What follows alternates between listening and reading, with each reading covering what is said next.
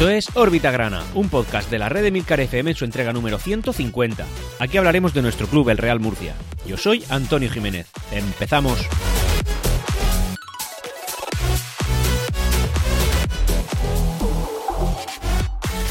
Y hola, bienvenidos a todos una semana más, una nueva semana más. Es la, la última semana del año, la última semana antes del parón navideño y la verdad es que ha sido una jornada, pues no diría que de ensueño, pero sí que es verdad que ha sido una jornada tremendamente beneficiosa para los intereses de nuestro Real Murcia.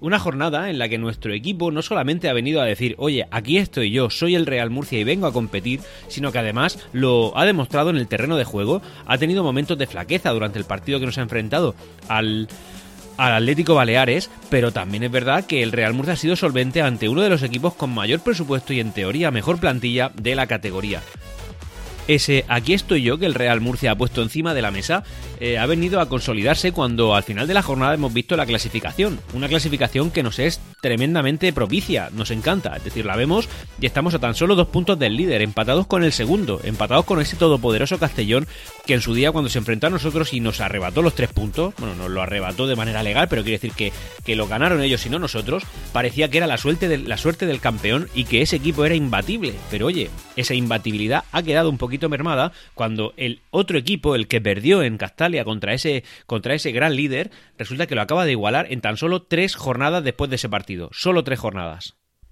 Y ahora lo que tenemos es un equipo que, ante el parón navideño, muchos podrán pensar que nos viene muy mal, porque claro, la racha del equipo y la dinámica del juego está siendo pues muy potente. Y eh, claro, este descanso, pues podríamos pensar que, que oye, que, que qué mal momento para llegar. Pero yo pienso que no es así pienso que nos vamos a ir con una gran sensación de boca en, boca no solamente los aficionados, sino también los jugadores, que se van a ir de vacaciones con, con, con, sentimientos positivos, que se van a ir con una mente despejada y, también positiva y que a la vuelta quizá vengan con más ganas y más hambre, después de haber disfrutado de unas merecidas vacaciones que sin duda hasta ahora se están ganando tranquilamente. Y por otro lado también nos encontramos a la figura del entrenador, que es un entrenador que no hace más de cuatro jornadas estaba en entredicho, no solo en entredicho, sino que alguno ya lo daba por, por, por en fin, por eliminado de la ecuación del Real Murcia y resulta que sale tremendamente beneficiado. Es decir, un entrenador que viene de ser filial del Albacete, de ser el entrenador del filial del Albacete, que ficha por un equipo de segunda federación sin ningún tipo de nombre, aunque con ciertas aspiraciones, porque la aspiración del Real Murcia el año pasado era la de subir, subir, subir y subir y ya está, y sube. Y resulta que en primera federación, con algunos retoques y la columna vertebral del año anterior, pues el Real Murcia está compitiendo con los mejores de la primera federación, con los mejores, sin, sin, más, sin tapujos, ya lo podemos decir abiertamente. No sabemos qué va a suceder después de todas estas jornadas, pero estamos a tan solo dos partidos de, pisar el ecuador de la competición y estamos en la parte alta de manera consolidada. Yo creo que son unas grandes noticias para, para afrontar el parón navideño. Pero antes de ponernos a hablar de las eh, buenas noticias que nos vienen en la parcela deportiva, vamos a hablar un poquito del barullo que hay en la parcela social y económica, desde que esa persona de la que tú y yo sabemos, eh, bueno, pues decidió no entrar. Lo primero que ha sucedido, por contextualizar un poquito, es un comunicado oficial del Real Murcia del 25 de diciembre a las 2 de la tarde en la que, y paso a leer literalmente lo que pone todo el comunicado, el Consejo de Administración, en cumplimiento del acuerdo de la Junta de Accionistas del pasado día 29 de noviembre de 2022, ha establecido las condiciones de la línea de préstamos convertibles aprobada que se formalizará mediante contrato a disposición en las oficinas del club y que son las siguientes. Los préstamos podrán suscribirse por cualquier persona física o jurídica, sea o no accionista, debiendo formalizarse mediante contrato a disposición en las oficinas del club y debiendo ser abonada la cantidad objeto de préstamo en la cuenta bancaria designada, que se facilitará a los interesados. El plazo máximo para suscribir es el 31 de diciembre de 2022. El importe a suscribir o desembolsar es hasta 10 millones de euros. ¿Por qué no? Finalizando una vez eh, sea cubierta dicha suma. Se establece una cuantía mínima de 10.000 euros. Es decir, no podemos eh, prestarle al club menos de 10.000 euros. Se establece un plazo de vencimiento del contrato hasta el día 28 de febrero de 2023, sin perjuicio de su vencimiento anticipado, previsto en el propio contrato si se convocara junta en fecha anterior para el aumento de capital. Y último punto, no se establece tipo de interés al ser su destino la conversión en capital. Para cualquier información se debe poner en contacto con las oficinas del club al, correo jurídico realmurcia.es. Bueno, esto lo que viene a ser es la salida, por fin, de esos préstamos eh, convertibles en acciones. Es decir, cualquiera que quiera participar o prestarle un dinero al Real Murcia con el objetivo de acabar siendo propietario del mismo, pues eh, aquí tiene su, su opción, ¿vale? A partir de 10.000 euros y hasta 10 millones de euros, que sería la cuantía máxima a buscar. Ipso facto de ese comunicado, automáticamente otro comunicado del, no nunca olvidado, por desgracia, del nunca olvidado Mauricio García de la Vega, reaccionando a la suscripción de préstamos que se abrió en ese día por el Real Murcia. Y entonces, el día 17 de diciembre llega Mauricio y en este comunicado, que también pasaré literalmente, dice: Desde iconos nacionales y de común acuerdo con el grupo de empresarios que nos que nos reconoce como propietario del Real Murcia Sociedad Anónima Deportiva, en virtud de las sentencias favorables de la Audiencia Provincial y el Tribunal de Arbitraje Deportivo, así como autorización del Consejo Superior de Deportes, exponemos que 1. El día de hoy el Consejo de Administración del Real Murcia ha establecido las condiciones de una línea de préstamos convertibles a los posibles inversores. 2. Como ya fue comunicado de viva voz, la Junta de Accionistas del pasado día 29 de noviembre de 2022 está en proceso de ser impugnada ante, las, ante los tribunales, de la misma manera que se han impugnado las juntas de, de ampliación de capital desde 2018. Tercero, y último, es importante que los posibles inversores tengan conocimiento de esta situación y tomen decisiones informadas sobre su participación en esta ampliación de capital. Con gusto podemos proporcionar más información sobre el tema a cualquier inversor interesado. Mauricio García de la Vega. Y esto es lo que viene a confirmar que aquí eh, Agustín Ramos, no, eh, perdón, eh, Agustín Ramos no, Alfonso García no pintaba nada. Alfonso García no tiene nada de iconos nacionales, nada que pertenezca a, que perteneciera anteriormente a Mauricio García de la Vega. Tenía opciones de compra, lo que él quisiera, pero Parece que era más bien un gallo pavoneándose que realmente un, inversor serio que venía a negociar. Así que, en fin, yo creo que esto viene un poquito a confirmarlo. En cualquier caso, Mauricio García La Vega está haciendo lo que tiene que hacer si quiere defender sus intereses. Esto no era de extrañar. Si iba a impugnar la Junta, ¿cómo no iba a impugnar lo que se derivara de la Junta, que era lo de los préstamos convertibles? Y esto hay que tenerlo en cuenta. Y también, eh, un dato reseñable relacionado con esto es que resulta que hay un fondo de inversión que estaría interesado en hacer, eh, en meter dinero al Real Murcia. Pero claro, lo que le podría frenar, y esto mm, ya os digo yo que los fondos de inversión son tremendamente cobardes en este aspecto, es la, la judicialización del Real Murcia. Es decir, todos estos procesos jurídicos que, que, que generan incertidumbre dentro de lo que es el club. Por tanto, si inviertes en incertidumbre, posiblemente mm, palmes el dinero o como poco mm, al principio se verá dañado, aunque después le den la razón al club. Así que esto es una cosa que hay que tener bastante en cuenta. Ese fondo de inversión que nos dice Onda Regional de Murcia que tiene intención de, de inyectar liquidez, pues viene de la mano de Alfonso García, de perdón, de Agustín Ramos, que también dice Agustín Ramos que planea una inyección económica de más de 3 millones de euros y que podrían ser más, lógicamente, si le acompaña otro inversor, cualquiera que esté encontrara, cualquiera que estuviera interesado. Pero evidentemente grandes inversores, pues generalmente no llaman a tu puerta, tienes tú que buscarlos y, que cuadraran muchas cosas. Y parece que Agustín Ramos sí que tiene a alguien, pero ese alguien, pues eh, parece ser un fondo de inversión. Y como digo, los fondos de inversión son un poquito, un poquito más eh, cobardes eh, en cuanto al dinero y es lógico también, porque lo que busca son rentabilidad. A mí personalmente no me gustaría que un fondo de inversión se fuera propietario del Real Murcia, porque lo que busca un fondo de inversión no es compatible con lo que un aficionado al fútbol busca. Así que esto evidentemente es algo que no nos puede gustar. Ya sabemos que tienen hasta el 31 de diciembre para suscribir estos préstamos y, eh, por tanto, hasta el 31 de diciembre para saber eh, cuánto dinero se va a aportar a las arcas de Real Murcia, que como dijeron en la última general, eh, Junta General Ordinaria de Accionistas, pues la deuda ascendía más o menos a 30 millones de euros. Además, Agustín Ramos ha contactado con otro empresario y, y según adelanta Onda Regional de Murcia, tanto el empresario como el fondo de inversión pues estarían ahí como dudando. También he leído por ahí que puede tener un papel importante en todo este proceso Enrique Roca, pero bueno, también lo iba a tener, eh, también lo iba a tener en el proceso de, perdón, en la Junta General Ordinaria de Accionistas y, no apareció, creo que no, sé si fue la Junta, pero en cualquier caso no apareció mucho. Y nada, pues esta es la situación actual económica y jurídica del club, una, una una actualidad que yo creo que no, no, aporta certidumbre, no aporta tranquilidad, pero sí que es verdad que por suerte tenemos ahí una pues digamos un pilar que de momento está respondiendo y es Agustín Ramos. Así que, en fin, nos tenemos que encomendar a él porque tampoco tenemos más opciones. Y si queremos ver a nuestro club de manera solvente y seria, seguir compitiendo y seguir pagando, pues nos tenemos que encomendar a él.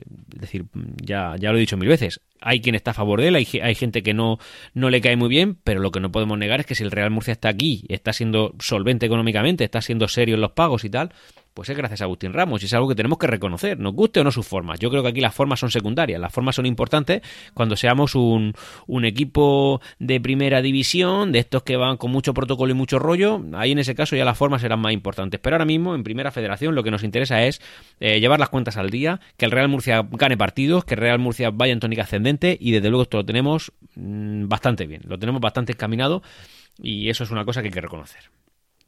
Vamos a ir cambiando ya el tercio antes de pasar a la parcela deportiva y es eh, unas declaraciones que un integrante de la, de la cúpula directiva del Nastic de Tarragona ha dicho eh, en relación a la nueva categoría Primera Federación, ya no tan nueva porque esta es su segunda eh, temporada compitiendo, pero sí que es verdad que, ha dicho unas cosas que yo a mí pues me hacen reflexionar, porque yo estoy en un momento en el que pienso que el fútbol no es sostenible. El fútbol tal y cual lo concebimos, creo que no es sostenible. ¿Por qué? Pues, hombre, porque los jugadores en Primera Federación y en Segunda División cobran más o menos lo mismo, cuando no se compite lo mismo ni se ingresa lo mismo.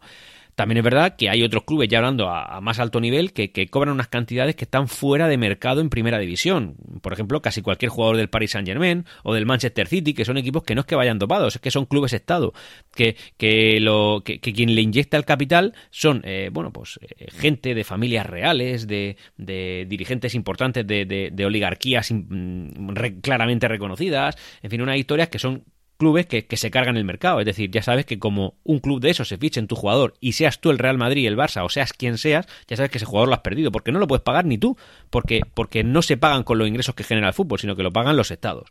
Y eso es una barbaridad. Pero bueno, volviendo un poquito más al barro, que es la zona en la que nosotros nos encontramos, eh, según nos dice eh, Andreu del Nasti de Tarragona, la primera federación es una categoría deficitaria y hay que salir de ella. Bueno, pues claro, lógicamente. También en teoría es menos deficitaria que en la segunda B, pero sí que es verdad que si resulta que aumentan los ingresos, pero los gastos en plantilla aumentan mucho más que los ingresos, pues algo se ha vuelto a organizar mal.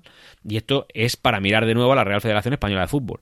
Luego también dice que la temporada pasada las pérdidas globales fueron de 40 millones de euros, es decir, que ingresos eh, menos gastos, entre la suma de los 40 clubes se perdió de media un millón por club. Un millón de euros por club. Si esto es así y se confirma, es una barbaridad. Es una barbaridad para hablar de una categoría que se supone que venía a, aportar la tranquilidad a las categorías menos importantes del fútbol español. Y luego también dice que estamos por encima de nuestras posibilidades. Hay jugadores que, que están cobrando más en primera federación que en segunda que en segunda división. Y eso lo hace inviable. Bueno, en eso estamos de acuerdo, lógicamente. Pero también creo yo que está en los clubes el decir, oye, pues si tú quieres, pretendes cobrar más que un jugador que va a jugar un equipo de mayor categoría, pues no te lo pago, pues vete a esa categoría. Y cuando esos jugadores vean que no hay manera de, que te fiche ninguno de segunda porque no das en la talla, literalmente un jugador de esos no da la talla en segunda, pero pretendes cobrar lo mismo que ellos, pues a lo mejor te tienes que bajar un poquito de la parra y asumir que estás en la tercera categoría del fútbol nacional, que eso es una cosa que los futbolistas tampoco hacen. Y creo que los clubes menos inteligentes, pues tampoco lo permiten, porque al final acaban pagando salarios. Y, y por supuesto no estoy diciendo yo que nosotros, nosotros estemos fuera de, de esta categoría, de clubes que pagan a algunos jugadores más de lo que se merecen por estar en primera federación. Pero bueno, es una cosa que hay que tener en cuenta y al final el fútbol pues está en ello. Y ya por último, para ir terminando con la parcela social del podcast, decir que el Ayuntamiento de Murcia ha organizado un partido benéfico de Navidad y enfrentará al, Real Murcia contra otro equipo de la ciudad, la Universidad Católica. Creo que estaban en segunda federación, no sé, ahora mismo no, no, recuerdo. Pero bueno, jugaba contra otro equipo de la ciudad y eh, el escenario será el, el, el estadio La Condomina no Nueva Condomina, sino La Condomina, el que está, como bien sabéis, en la calle Puerta de Orihuela, en el centro, más o menos centro de la ciudad. Y eh, bueno, pues será un partido benéfico y todos los, todo lo que se pueda recaudar irá en beneficio de Caritas Murcia. Eh, se pueden comprar las entradas, valen 5 euros. Yo creo que iré, porque será un partido bonito de ver en el centro de la ciudad, en nuestra casa, y creo que merece la pena visitarlo. Así que, mm, si además tiene fines benéficos, pues creo que, que estar no estaría de más. En el órbita gran anterior eh, dije, con error, y me recordó mi buen amigo Antonio Bakunin, que si, que si está escuchando, pues desde aquí lo saludo, que sí que nos habíamos, habíamos enfrentado al Atlético Baleares. Y entonces yo haciendo cierto trabajo de investigación me he encontrado con un tuit del Sanedrín Grana, que siempre es recomendable, como sabéis, por parte de órbita grana, nuestros amigos de, Twitter Spaces. Eh, bueno, un tuit que dice, el partido del próximo domingo que va a enfrentar, evidentemente ya domingo pasado, a nuestro Real Murcia Atlético Baleares lleva sin disputarse desde 1970, es decir, faltaban 14 años para que yo naciera. Será el, será el séptimo que disputen ambos conjuntos en toda su historia. Y los enfrentamientos entre Segunda A y Copa del Rey, el balance sería tres victorias granas, dos empates y una derrota.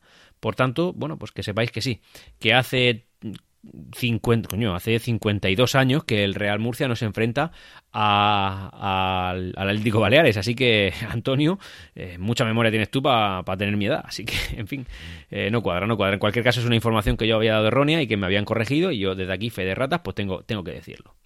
Y ahora vamos a hablar un poquito del partido que nos ha enfrentado al, al Atlético Baleares. Un partido un poco Al principio, al principio el Real Murcia ha ido pues de visitante de libro, es decir, ha ido a defender un poquito su portería y intentar encontrar algún hueco, algún contragolpe y atacar. Con esto, por suerte, nos hemos encontrado con el primer gol, obra de Pablo Ganet, que se encuentra pues hay un pase de la muerte excelente y Pablo Ganet ha sabido definir como, como solo él sabe y eso nos ha llevado al 1-0, un partido que a partir de, ese momento en el cual el Real Murcia se ha puesto por delante, pues ha venido a defenderse como un gatico pance arriba, pero con cierta solvencia, es decir, al final lo que tenemos es el miedo de que nos metan a balón parado, por cierto, otra estadística, el Real Murcia en los últimos partidos, no eh, los últimos partidos, eh, me parece que son los últimos 10 partidos, no ha encajado ni un solo gol, ni un solo gol que no haya sido a balón parado. Eso habla muy bien de la defensa, ¿eh? Habla muy bien de la defensa y mal de la estrategia trazada para defender los balones a balón parado. Pero en cualquier caso, es decir, si eres capaz de mm, defender todo lo que te va a venir por jugada y te meten goles a balón parado, pues bueno, al final, una por otra, más o menos la cosa puede encajar y pueden ser números compatibles con un posible ascenso. Pero también es verdad que si consiguiéramos que, teniendo localizado el problema que tenemos a balón parado, defendiendo igual que, como lo estamos haciendo, pero mejorando esa parcela, pues a lo mejor el Real Murcia se convierte en, el, en uno de los, de los equipos menos goleados de la categoría. Y es que el Real Murcia, al haber sumado en las últimas cuatro jornadas 10 puntos, es decir, el Murcia ha sumado 10 de 12 puntos, 10 de 12 puntos que mm, parece una tontería, pero no lo es, bueno, pues el Real Murcia se ha colocado tercero en la clasificación. Y es que el equipo grana es el mejor y máximo goleador visitante del grupo 2. Somos los mejores equipos fuera de, el mejor equipo de nuestro grupo fuera de casa, el mejor. Em, eso habla muy bien. Además, en, la, en casa estamos obteniendo ya por fin resultados positivos. Y la suma de estos dos factores nos, da con nosotros en la parte alta de la clasificación y mirando al liderato. No mirando a consolidarnos en el playoff, que también, pero sobre todo también mirando al liderato. Y eso es una cosa muy importante. Como digo, el Real Murcia, a partir del primer gol que ha metido, pues ha estado defendiendo con un, como un, gato panza arriba. Y esto, Mario Simón, yo creo que ha estado acertado, acertado, ha sabido identificarlo y ha realizado una serie de cambios que ha hecho que el Real Murcia pues, se revolucionara un poquito, ¿vale? Y ha sacado a Carrasco, por ejemplo, que, en ese momento no estaba ni Carrasco ni Miku, por cierto, ese es un dato.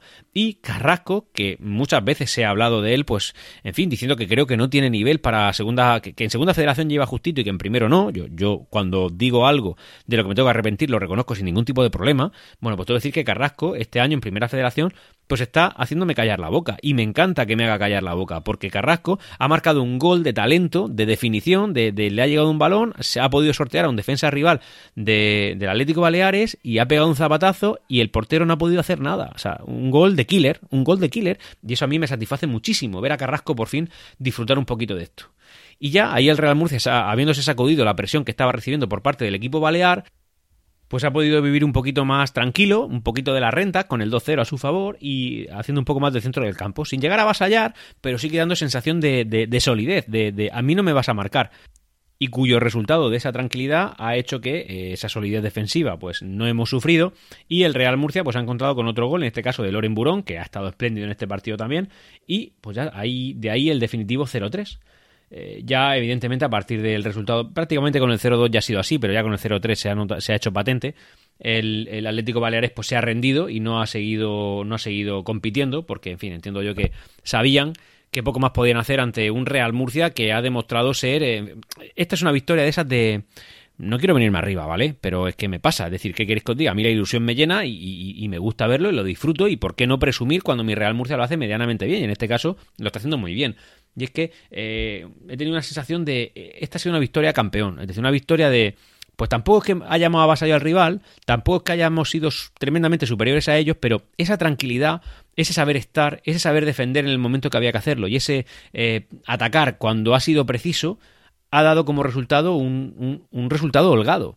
Y además un resultado que a mí me recuerda a lo que habíamos visto en pretemporada. No sé si recordáis que nos habíamos enfrentado, por ejemplo, al Tenerife ganando el 0-3 al, Villarreal, B, otro 0-3, eran partidos que competías contra, contra equipos de, superior categoría y el Real Murcia era como me está ilusionando muchísimo, pero luego al inicio de la competición pues no era tanto así, sino que nos encontrábamos con un Real Murcia un poquito más endeble, un poco más irregular, que era lo que hemos estado viviendo hasta, hasta hace cinco jornadas. Pero ahora ya el Real Murcia pues eh, creo que está siendo ese de pretemporada que tanto nos había ilusionado y que tanto habíamos sentido que no era el Real Murcia que habíamos visto durante las primeras jornadas. Así que nos encontramos en una situación privilegiada, nos vamos en vacaciones, en una posición, eh, una posición de lujo, y nos vamos con unos jugadores que, que se ven bien, que se sienten bien, que van a disfrutar del tiempo que estén con sus familias durante estas fiestas que van a ir con una mente despejada, que van a ir sabiendo que, están compitiendo muy bien y en una situación privilegiada en la clasificación. Y creo que eso va a crear un, un, buen retorno, va a crear un buen feedback, se van a retroalimentar ellos mismos y cuando vengan van a venir crecidos. Tengo un amigo que me ha comentado por WhatsApp, madre mía, en qué mal momento van a llegar estas, van a llegar estas vacaciones, porque claro, el Real Murcia va enrachado o no, o, nos va a venir muy bien, ¿no? Es como, es como cuando un equipo está muy enrachado, eh, perdón, cuando un equipo está jugando y de repente en el último minuto antes del descanso coge y marca un gol. ¿Qué le pasa al equipo que, ha encajado el gol? Pues hombre, que se van envenenando por dentro en el vestuario, que se van desanimando, que luego salen como más alicaídos. ¿Y qué pasa con el equipo que acaba de marcar? Que se van viniendo arriba, que están celebrando el gol y luego salen generalmente más a morder. Pues creo que este es el descanso de uno de esos partidos. Y nos va a venir muy bien esta semana de descanso. Vamos a comentar los resultados que, se han acontecido esta, esta semana. Amorebieta 1, Intercity 0. Castellón 1, Real Sociedad B 0. En casa del Castellón empieza a irle bastante regular. Unión Deportiva Logroñés 1, Lanucía 1. Barcelona B 2, Real Unión 1. Atlético Baleares 0, Real Murcia 3. Athletic Club B 0, Sociedad Deportiva Logroñés 2.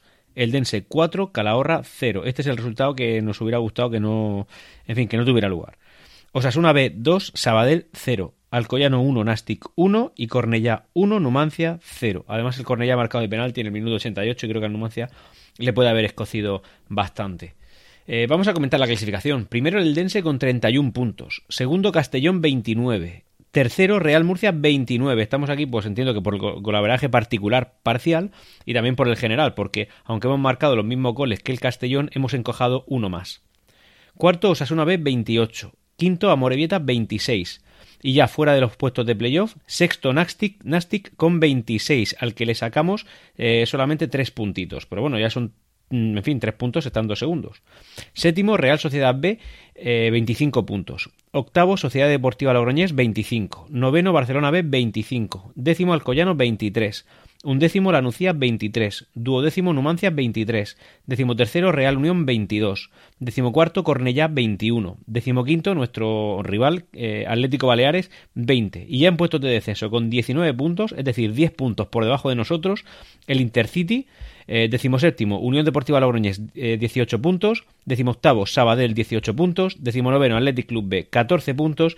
Y eh, en una situación ya ciertamente comprometida, último, vigésimo, Calahorra con 13 puntos. Nosotros, como digo, nos encontramos a 3 puntos por encima del primero que no entraría en playoff. Estamos más cerca todavía que esa distancia, es decir, a tan solo dos puntos del Eldense, que sería el líder, empatados lógicamente con el Castellón, segundos. 10 puntos por encima del descenso, que eso está, mm, pues, eh, en fin, hay que tenerlo en cuenta. Y, hay que y, ya por comentar curiosidades. Como locales, ¿vale? Ya voy a, aquí a añadir más, más eh, variables. Como locales, eh, en todas las jornadas que hayamos disputadas, seríamos el, octavo mejor equipo. No estaríamos en playoff, pero bueno, estaríamos con 15 puntos eh, conseguidos en casa en 8 jornadas, frente a otros que en 9 jornadas han conseguido 22, como el Castellón, ¿vale? O sea, el Castellón ha conseguido solo 7 puntos más y con una jornada más con porque Castellón 22 puntos, el Dense 21, el siguiente a Morevieta, Osasuna B, Barcelona B y Logroñés, que serían los que estarían eh, por encima nuestras, llevan nueve partidos, pero también es verdad que el, de los que llevan ocho partidos disputados, nosotros seríamos el segundo mejor equipo, después del Nastic. El Nastic 16 puntos, nosotros 8 puntos. Es decir, como locales, teniendo en cuenta que eh, hay equipos con nueve partidos y otros con ocho, nosotros somos del grupo de ocho, nosotros seríamos, dentro del grupo de ocho, los segundo, el segundo mejor equipo. Si tenemos en cuenta los que han disputado nueve partidos, pues entonces ya seríamos el octavo. Y como visitante aquí no hay duda de ningún tipo. También hay, hay eh, bueno, primero porque habríamos jugado nueve partidos como locales, y eh, frente a otros que también habrían disputado 8 como locales. Pero bueno, disputando 9 como locales tenemos 14 puntos y el mejor equipo con 8 jornadas disputadas como local sería el Eldense y tendría 10 puntos. Al que, no sé, hipotéticamente sumémosle una victoria en su próximo partido como local, espero que no, porque, porque no, pero bueno, eh, si le sumáramos un partido más y tres puntos, no serían primero. Nosotros tendríamos un punto más que ellos. Es decir, el Dense solo podría optar en nueve jornadas a tener 13 puntos. Y nosotros podríamos, podríamos optar, no, teníamos 14 puntos. Así que somos, eh, sin lugar a dudas y matemáticamente hablando, el mejor visitante eh, hasta la fecha en la primera federación Grupo 2. Y ya, pues para tener en cuenta la, típica, eh, típica, la típica clasificación de las últimas cinco jornadas, que a mí me gusta ver mucho, las últimas cinco jornadas, 15, 15 puntos disputados, el Real Murcia ha tenido un empate, una derrota y todo lo demás victorias. Por tanto, hemos cosechado 10 puntos. Eh, es decir, seríamos el cuarto mejor equipo como locales en los últimos cinco partidos. Pero claro, daos cuenta de un tema, es decir, en los últimos cinco partidos seríamos el cuarto mejor equipo. No obstante, ocupamos la tercera, eh, la tercera, la tercera plaza. Por tanto, si tenemos en cuenta la muestra de los diez últimos partidos, el Real Murcia habría sido el segundo mejor equipo después de la Morevieta, que si no recordáis mal, al principio de temporada empezaron muy mal, pero ya han pegado un remontón ahí tremendo y ya está. Es decir, en los últimos diez partidos el Real Murcia ha conseguido 18 puntos, a 1,8 puntos el partido. Eh, son datos, son datos muy chulos, muy chulos. Y en las últimas eh, cinco jornadas parece que todo el mundo ha apretado mucho, es decir, como he dicho, somos los cuartos, pero hemos conseguido 10 puntos, es decir, hemos conseguido dos puntos por partido. Así que digamos que la clasificación se está volviendo más loca ahora. Eh. los de arriba están empezando a sumar más y los de abajo a sumar menos. Y por suerte nosotros pues nos hemos enganchado al tren de arriba. Y ya para terminar, pues dos, dos, datos que me parecen interesantes traer aquí. El primero es, eh, esta temporada no hemos hablado mucho del Imperial. Es un equipo que está hecho un poquito con retales, el Imperial que compite en tercera división federación, y ya en esa categoría han terminado la primera vuelta. Y el bagaje ha sido pues ciertamente positivo teniendo en cuenta pues en fin un poquito el filial como, como, bueno empezó bastante bien después se aflojó un poquito y ahora parece que está volviendo a retomar la senda de la victoria. Y es que lo de David Sánchez cierra la primera vuelta eh, y todo el 2022 lógicamente en la séptima plaza y estará a cuatro puntos del playoff. Así que los cachorros del Real Murcia el Imperial el, el, filial más antiguo de España está en estas eh, está en estas lindes está por este camino y para terminar ya, pues mm, como no podía ser de otra manera, teniendo en cuenta que ayer domingo se disputó la final del Mundial de Qatar, que dio como resultado pues un final eh, un final ciertamente inesperado sobre todo al principio de la competición porque el campeón ha sido Argentina que empezó la competición bastante mal perdiendo contra Arabia Saudí. Pero bueno en cualquier caso se han podido rehacer eh, los argentinos y han conseguido su tercer mundial desbascándoselo a, Francia. En este caso pues a mí concretamente me prefería que ganara Argentina que ganara Francia, aunque me daba igual. A mí lo que me importaba era que el Real Murcia ganara en, en, en Palma de Mallorca. Y teniendo en cuenta pues este resultado, felicitar, como no, a los argentinos que me puedan estar escuchando eh, sin duda se lo merecen el tercer mundial que tienen porque han hecho una competición excelente y la final la verdad es que sobre todo a partir de la, de la, segunda parte ha sido trepidante, trepidante a raíz de los goles que han empezado a llegar, pero vamos, tremendos. Y yo lo he disfrutado mucho cuando pensabas que ya Argentina con el 2-0 no podía perder, de repente llega Francia y en dos minutos le hace dos goles, luego Argentina vuelve a marcar otro, luego vuelve a marcar otro más, ya al, final al borde de todo Francia y salva los muebles, en fin, una pasada de final, yo la he disfrutado mucho y por suerte eh, yo disfruto los partidos en los que no me juego nada, es decir, en los que me da igual. Eh, si este partido lo hubiera disputado el Real Murcia habría acabado taquicárdico y seguramente medio enfermo por la noche, pero en cualquier caso, pues este lo he podido disfrutar viéndolo desde la lejanía del me da igual quien gane, me da igual lo que pase, pero bueno, en este caso, pues eh, felicidades al equipo sudamericano y por supuesto, como no, a Nico, Nico Tagliafico, exjugador grana, que estuvo con nosotros una temporada y que nos dio, bueno, pues nos dio buenos momentos y un jugador que pasó por, por, por las filas murcianistas, ya ha competido y ha ganado un mundial, pues desde luego es algo a tener en cuenta y como no, pues a disfrutarlo.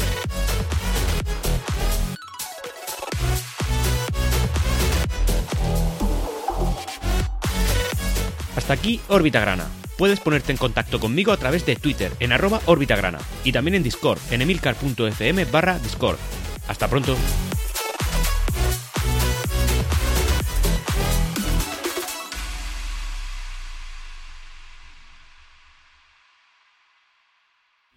Siempre Real Murcia.